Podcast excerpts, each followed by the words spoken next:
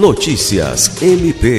O Ministério Público do Estado do Acre, por meio da primeira Promotoria Especializada de Defesa do Consumidor, promoveu na manhã dessa quarta-feira 13 uma reunião com representantes do Hospital de Urgência Infantil, URGIL, e da Vigilância Sanitária Estadual, para tratar sobre o inquérito civil que visa a adequação e regularização do hospital. A reunião teve a presença do promotor de justiça Flávio Bussab, da diretora da Urgil e do chefe do Núcleo de Serviços da Vigilância Sanitária do Estado.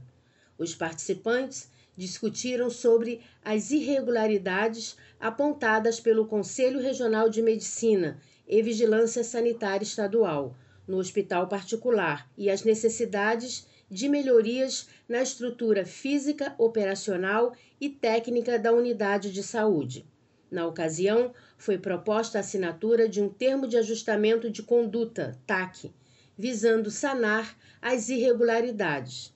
A proposta foi bem recebida pelos representantes da URGIL, que se comprometeram a promover uma reunião com todos os sócios diretores para viabilizar um prazo para a celebração do TAC com o MPAC.